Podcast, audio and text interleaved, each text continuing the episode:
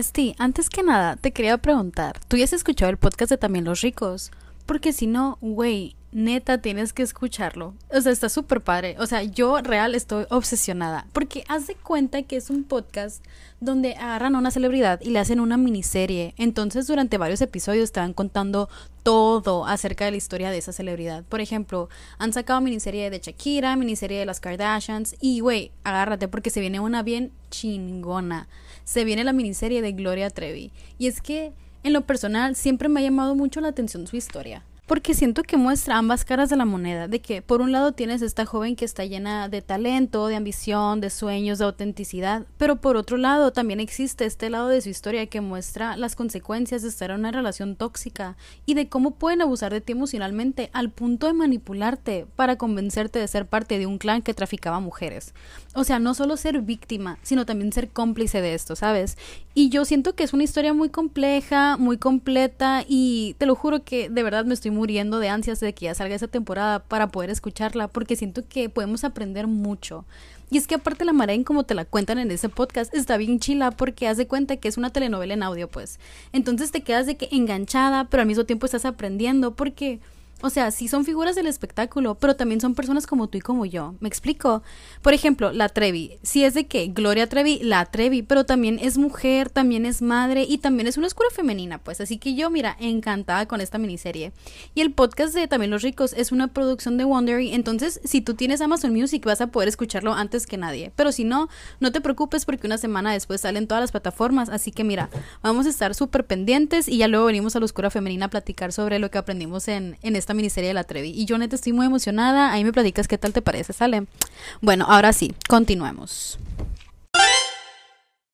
Bueno, ahora sí, empecemos por el principio. Antes que nada, pues mi nombre es Alice Nat. Si me sigues en TikTok, me conoces como Oscura Femenina. Si me sigues en Instagram, me conoces como Alice in Wondernat. Y el día de hoy vamos a hablar de un tema que me han pedido mucho, más últimamente, es el narcisismo. Y antes que nada, esos son episodios cortitos, así que si tú quieres que me adentre en estos temas, manda de mensaje y hacemos otro que mucho más a profundidad, ¿no? Pero bueno, empecemos por definir qué es un narcisista, ¿no? Hay muchísimas definiciones. La que yo te escogí así para traer es una que resuena conmigo y que me gustó. Y dice que el narcisista es una persona que tiene un trastorno de personalidad caracterizado por una gran preocupación por sí mismo. O sea, una autoestima exagerada y una falta de empatía hacia los demás. Que yo siento que es importante recalcar que el tener un sentido de importancia personal no es lo mismo que autoestima. O sea, una persona con buena autoestima se siente valiosa para sí misma, sin la necesidad como de ejercer u obtener esa validación por sentirse superior a los demás. Es decir, tú puedes tener mejor autoestima del mundo sin tener que compararte a otros, ¿sabes? Sin que esto, esa autoestima venga de, ay, yo soy la más bonita, yo soy la más chistosa, yo soy la más trabajadora, yo soy la que más ha logrado cosas, ¿sabes? Eso en sí no es autoestima, eso es que tú te validas a ti en base a la comparación con alguien más. Es lo que hablábamos en capítulos pasados, que es como que una revelación que yo estaba teniendo, porque la autoestima que yo siento ahorita, te lo juro, es distinto al que yo conocía antes. Y esto es algo que les voy a contar en este episodio, ¿no? Pero como que mi autoestima antes venía del compararme y sentirme más. Y eso puede que tenga origen en mi infancia, donde me enseñaban a cómo obtener esta validación por medio de comparación, de que también me iba a comparación de mis compañeros, o a comparación de mi hermano, a comparación de mis familias, ¿sabes? Y no de mi valor como persona auténtico, que yo valgo un chingo y lo merezco todo simplemente por existir y por ser yo. Y güey, es tan fácil como eso y ya. Como te decía en capítulos pasados, tú no tienes que ser nadie y no tienes que ser la más nada para ser lo más importante y merecerlo todo y merecer la felicidad que quieres y merecer todo lo que quieres. No tienes que salirte de tus casillas y ponerte a competir con alguien más o ser la más bonita, la más inteligente. No, güey, tú tienes que ser tú y ya simplemente por el hecho de existir te lo mereces porque eres valiosa tal cual, así como eres.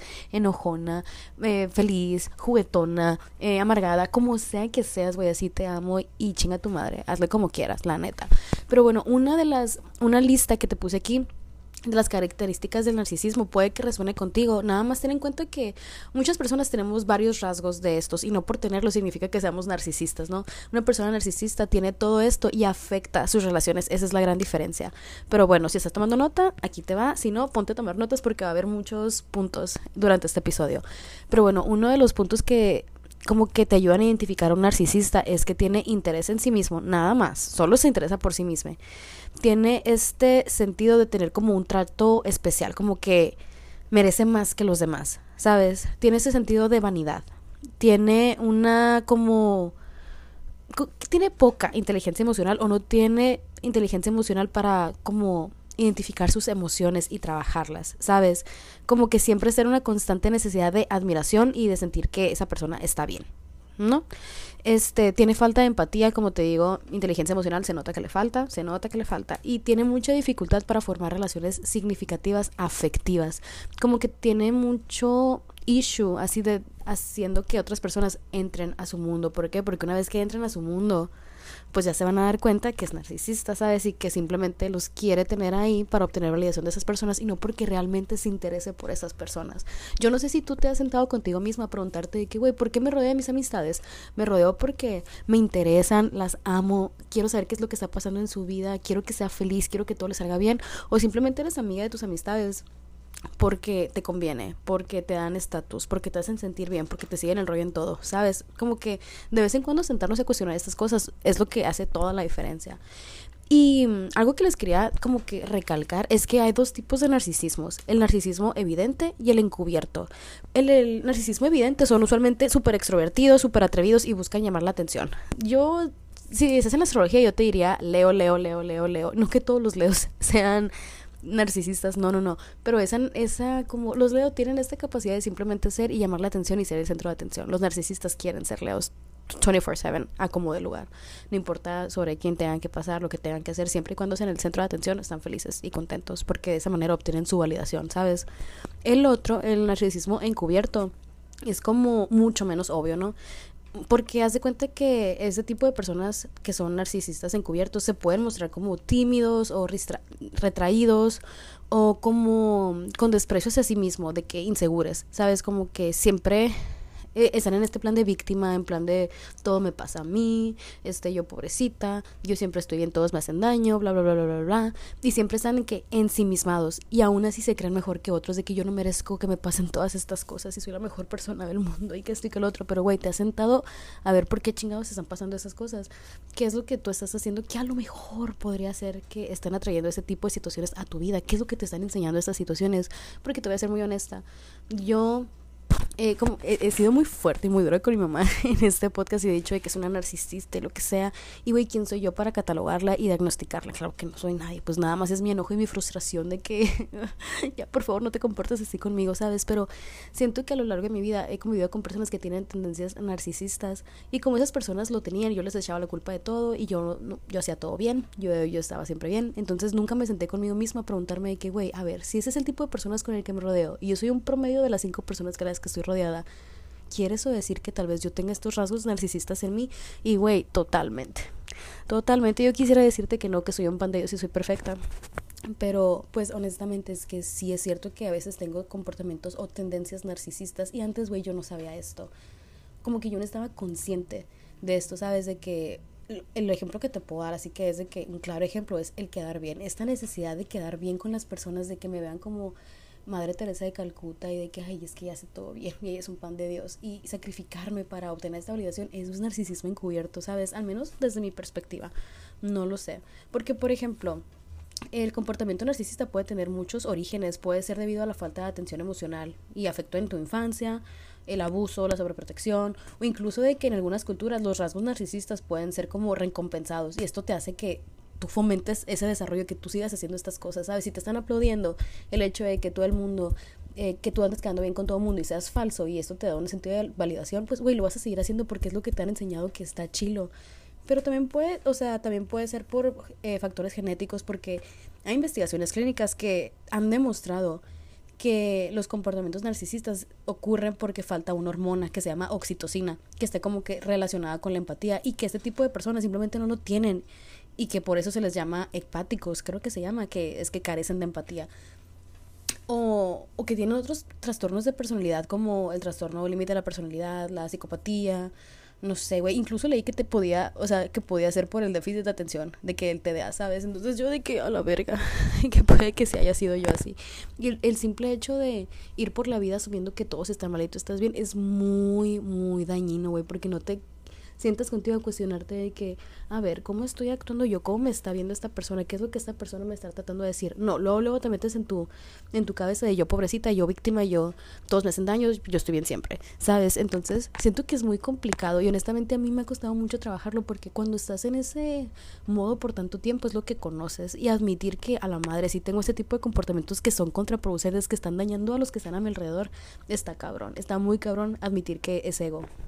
Pero, por ejemplo, yo creo que, honestamente, siento que trabajar en ti, en conocerte a ti para poder reconocer todo aquello que no eres, ya es un gran paso, ¿sabes? Porque entre más te conoces a ti, más reconoces la intención detrás de cada una de tus acciones, puedes entender quién eres y por qué estás actuando y por qué estás haciendo esas cosas, güey. Yo también me, a veces me cacho a mí misma y que, güey, ¿por qué hice eso? Ese fue puro ego. Y reconocerlo y decir que, güey, a la verga neta sí me pasé, eso es toda la diferencia, ¿sabes? Y siento que marcar límites es muy, muy importante contigo y con los demás. Porque, güey, una cosa es que te molestes, una cosa es que sientas el enojo y otra cosa es que te desquites con las personas, que los uses a tu favor, que los engañes para que hagan lo que tú quieras que hagan, ¿sabes?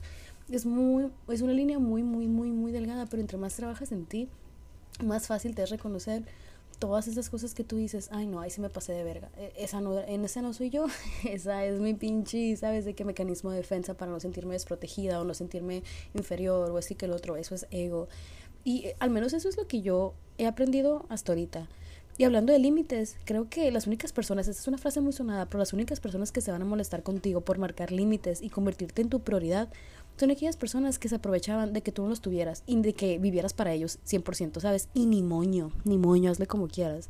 Pero a lo mejor eso que te estoy diciendo también es mi narcisismo disfrazado y al final del día nunca siento que vamos a estar en constante cambio, en constante autorrealización. Pero yo honestamente me quedo tranquila sabiendo que mi validación ahorita en este momento viene de mí misma y de, del saber que mi intención jamás va a ser dañar a alguien más, porque sé que al hacerle daño a alguien más me lo estoy haciendo a mí, pues, ¿sabes? Y es, es un trabajo constante, no es lineal. Y siento que el no como satanizarnos de, ay, a la verga, este, yo soy narcisista y tengo comportamientos narcisistas y así soy porque así nací y ya, güey, eso es contraproducente porque te atoras en ese vicio, en ese, ese, ciclo más que nada, ¿sabes? Entonces el sentarte contigo a preguntarte todo esto de, güey, me interesan las personas a mi alrededor, eh, porque siempre pienso que tengo la razón, porque siempre me pongo en plan víctima, seré siempre esa persona que se está autovictimizando. Güey, tan fácil como lo que te choca, te checa. Ponte a ver qué tantas cosas te chocan y todo eso te va a checar, te lo puedo asegurar y es muy difícil darte cuenta de eso, pero para eso está el trabajo de sombra, de lo que vamos a estar hablando en la semana. Y ya ahorita, este te voy a dar de que unas claves así rapiditas, rapiditas para que puedas identificar a los narcisistas, narcisistas encubiertos. La primera es que tienen como que un sentido secreto de su superioridad. o sea, de que parecen ser modestas, pero en el fondo creen que son superiores a otras personas. ¿Sabes? O sea, de que van a evitar situaciones que desafíen ese sentido de superioridad. Por ejemplo, no van a hacer trabajo que creen que está por debajo de ellos porque es demasiado poquito para ellos. ¿Sabes? De que ni al caso. ¿Sabes? De que esta condescendencia, no sé, no sé cómo se llama esa madre de, ay no, yo nunca voy a hacer esto. Jamás, porque eso no va conmigo. De que, güey, come on, bitch. La segunda, evitan situaciones sociales. ¿Por qué? Porque pueden literalmente carecer de interés en socializar o lo evitan debido a ansiedad social por temor a compararse con otros o envidia, que es lo que a mí me pasaba. Esto me pasaba a mí. Yo me autosaboteaba en el sentido de que no salía a situaciones sociales porque me iba a empezar a comparar y me iba a sentir súper mal y me iba a dar para abajo y me iba a victimizar y iba a hacer todo un ciclo acá, pero porque mi validación no venía de, del ser yo, de mi autenticidad, venía del compararme, de obtenerlo de los demás. Que te digo, no, todos estos rasgos que ves ser un narcisista no es que si los tienes automáticamente ya, ya eres, no te autodiagnostiques. Yo los uso como para como herramientas de autoconocerme, ¿sabes? De que, ok, yo soy así, yo soy así, yo soy así, pero un narcisista tiene todas estas y aparte le afectan en todas y cada una de sus relaciones. Y al menos en mi caso, a la única que estas, esos comportamientos afectaban era a mí. Esa es la gran diferencia, ¿sabes? Otra cosa era que son hipersensibles a la crítica, porque las personas que tienen como trastorno personalidad narcisista son vulnerables a este tipo de críticas, porque los pueden percibir como insultos, donde las demás personas como que... Mmm, los están juzgando, ¿sabes? Como que se sienten a la defensiva y pueden actuar como de forma vengativa o pasivo-agresiva. Que, güey, otra cosa que yo notaba en mí también, he notado en mí también, que antes así no me podías decir nada porque yo a la defensiva de que, ah, no, guantes así al ring. Y, y últimamente es como que, ah, tú dime, pero como yo sé quién soy, o sea, yo lo voy a tomar de quien venga, lo que dicen ya no es ley. Porque la ley para mí ahora es de que, ok, entender lo que tú me estás diciendo, pero complementarlo con lo que yo pienso y conozco de mí, ¿sabes? No agarro todo lo que me dicen como ley de que, ah, lo que ella dijo, eso es, no, güey, o sea, de que lo agarro, lo pongo en la mesa, de que le echo una ojeada, trato de entenderlo y de que, ah, ok, esto piensa esa persona, pero así soy yo, esto soy yo, esto sé de mí, bla, bla, bla, bla, y armo este rompecabezas y entiendo ambas partes, ¿sabes? De que ya no me voy en este viajezote de, ay, todos contra mí, nadie me entiende, todos me juzgan, nadie lo entendería a mí, ¿sabes? O sea, de que siento que también viene mucho con madurar y crecer y empezar a darte cuenta de que son ciclos que estás repitiendo, repitiendo y repitiendo, y llega un momento en el que dices de que, voy, ya me cansé de esto, ya hay que trabajarlo porque ya me agotó, que es lo que me pasó a mí. Otra cosa es eh, la dificultad con las relaciones del trabajo. Por ejemplo, dice que mm, un narcisista encubierto usualmente se comporta como mm, de una manera muy inconsistente en su trabajo. ¿Sabes? O sea, a veces puede elegir no trabajar debido a que no coincide con su sentido de identidad. O, o que el, el tener este problemas de entablar relaciones le afecta en su trabajo también. Y esto puede Uf, esto puede llevarte a depresión, ansiedad, etcétera, etcétera, porque se cree, y bueno, hay estudios sobre estos, pero no he leído mucho al respecto honestamente, honestamente, pero sí leí que las personas con narcisismo encubierto tienen más probabilidad de experimentar depresión, ansiedad y síntomas de otros trastornos de la personalidad, ¿sabes? De que como el TLP y así, por lo mismo que están de que en este bucle de victimización. Entonces, este Siento yo que es muy importante sentarse con uno mismo a preguntarse de que, güey, ¿por qué actúas de esta manera? El estar en conciencia, güey, está bien cabrón. Y es bien castrante porque antes actuabas como en modo piloto. Eso es la gran diferencia que yo vi en mi vida. Como que antes iba en modo piloto y recibiendo y tirando golpes y ahora es como que cada cosa que pasa es de que sentarme a procesarla. Ya no puedo ir por la vida de que en modo turbo y metiéndole chancla. No es de que pasa algo, lo proceso y continúo. Pasa algo, lo enfrento, lo proceso y lo continúo. Y antes era como de que no pasa nada, no pasa nada, no pasa nada, no pasa nada, no ¿sabes? Entonces, como que el sentarme conmigo y preguntarme, hacer el trabajo de sombra, lo cambió todo. Y por eso es, me es tan importante empezar con este tipo de curso, taller, no sé, de el shadow work o trabajo de sombra 101. Pero bueno, ya para cerrar, eh, si alguien está en una relación abusiva con una persona que tiene rasgos narcisistas o que es un narcisista, es posible que necesite ayuda para dejar la relación porque es, es muy complicado. Tenga, tusan, de verdad tenga, tusan y usan todo a su favor. Usan tergiversan todo para siempre hacerte quedar como la mala del cuento. Y ese fue mi pedo por muchísimo, muchísimo tiempo. Era mi trauma de que el ser mal interpretada, el que las personas que llamara me pusieran como la mala del cuento. Hasta que un día, güey, de repente me dejó de importar y me quedé que, güey, si esa persona piensa que soy la mala del cuento, lo acepto, que piense lo que se le hincha un huevo, pero yo sé quién soy y yo sé por qué hago las cosas y yo sé que lo que estoy sintiendo es válido y yo sé eso y yo sé lo otro. Y ya ni siquiera necesito, no, no sentí esa necesidad de explicarme o de que hacer que esa persona estuviera de acuerdo conmigo. Era simplemente ahora es de que tú me dices cómo te sientes y es de que, ok, entiendo tu punto, lo acepto, lo respeto. Ya si estoy de acuerdo o no, es muy mi pedo y va a depender de lo que yo sé sobre mí misma hasta ese momento. Pero Solo quiero que tengas en cuenta que el abuso puede incluir, o sea, muchas facetas. Por ejemplo, puede haber abuso físico como golpear, patear, arañar, o sea, daño físico, ¿sabes? Puede haber abuso emocional, incluyendo jugar con la mente o causando culpa, que es algo de lo que yo he hablado muy abiertamente en este podcast, de que el abuso emocional que yo viví por tanto tiempo, donde el real, güey, juegan con tu mente. Y un narcisista lo que te puede decir es que siempre, siempre, siempre, siempre te va a sentir culpable y muchas veces las personas cuando utilizan estos métodos de manipulación ni siquiera se dan cuenta. ¿Por qué? Porque los han sentado consigo mismas a preguntarse, güey, ¿por qué estoy actuando así? Nada más van sufriendo y en este modo de victimización por la vida, que es muy contraproducente para sí mismos como para los demás. Pero también puede ser abuso verbal como insultos, gritos, amenazas, abuso financiero, güey, en el que la persona abusiva va a tomar el control del dinero de la pareja y te va como que lo va a usar para manejarte, ¿sabes? De que va, va a usarlo como para estar sobre ti o incluso abuso sexual como la violación, ¿sabes? De que hay muchas maneras en las que el abuso se puede presentar en una relación. No tiene que ser una relación romántica de pareja, puede ser relación con tu hermana, con tus papás, con tus abuelos, con tus tíos, ¿sabes? O sea, que por eso es tan importante sentarte y ver qué límites has marcado tú con las personas a tu alrededor cómo te están tratando y ver lo que te muestran, no lo que te dicen, porque, güey, si algo que he aprendido es ve lo que se te muestra, no glorifiques a las personas, no los idealices porque tú eres así. El lobo siempre piensa que todos son de su condición y cuando tú tienes un corazón muy bonito, tú piensas que todo el mundo tiene un corazón bien lindo y está increíble, te amo por eso y de verdad yo soy igual que tú, te amo y te entiendo. Pero a veces que las personas ni siquiera se dan cuenta de lo que están haciendo. Por eso tú tienes que estar trucha y, y como abusado, ¿sabes? Pero bueno, anyways, hasta aquí lo voy a dejar. Este, hay mucha información al respecto, mucha, mucha, mucha, mucha, mucha. Entonces, si quieres que me adentre mucho más en este tema, tú mándame mensajitos y ya lo, lo hablamos por ahí. Y también queda pendiente lo de Gloria Trevi porque neta me voy a escuchar esa miniserie para también hablarla porque eso tiene todo que ver con eso. Pero bueno, ahora sí, son las ocho y media, me siento súper mal porque creo que tengo COVID y, mm, y todo el día ando bien cansada y bien llorona porque aparte me está bajando y ay no, ha sido un un día de locos hoy, verdaderamente. Pero bueno, eh, cuidarse uno mismo es un trabajo de todos los días, las buenas y en las malas, quiño. Pero bueno, anyways, te amo mucho, te quiero ver triunfar, gracias por existir, gracias por escuchar este episodio, por siempre estar ahí. Ya sabes, cualquier cosa, y me encuentras en mis redes sociales, Oscura Femenina o Alice in Wondernet. Y te amo mucho, Besti, de verdad. Gracias, gracias, gracias. Y ahora sí, adiós.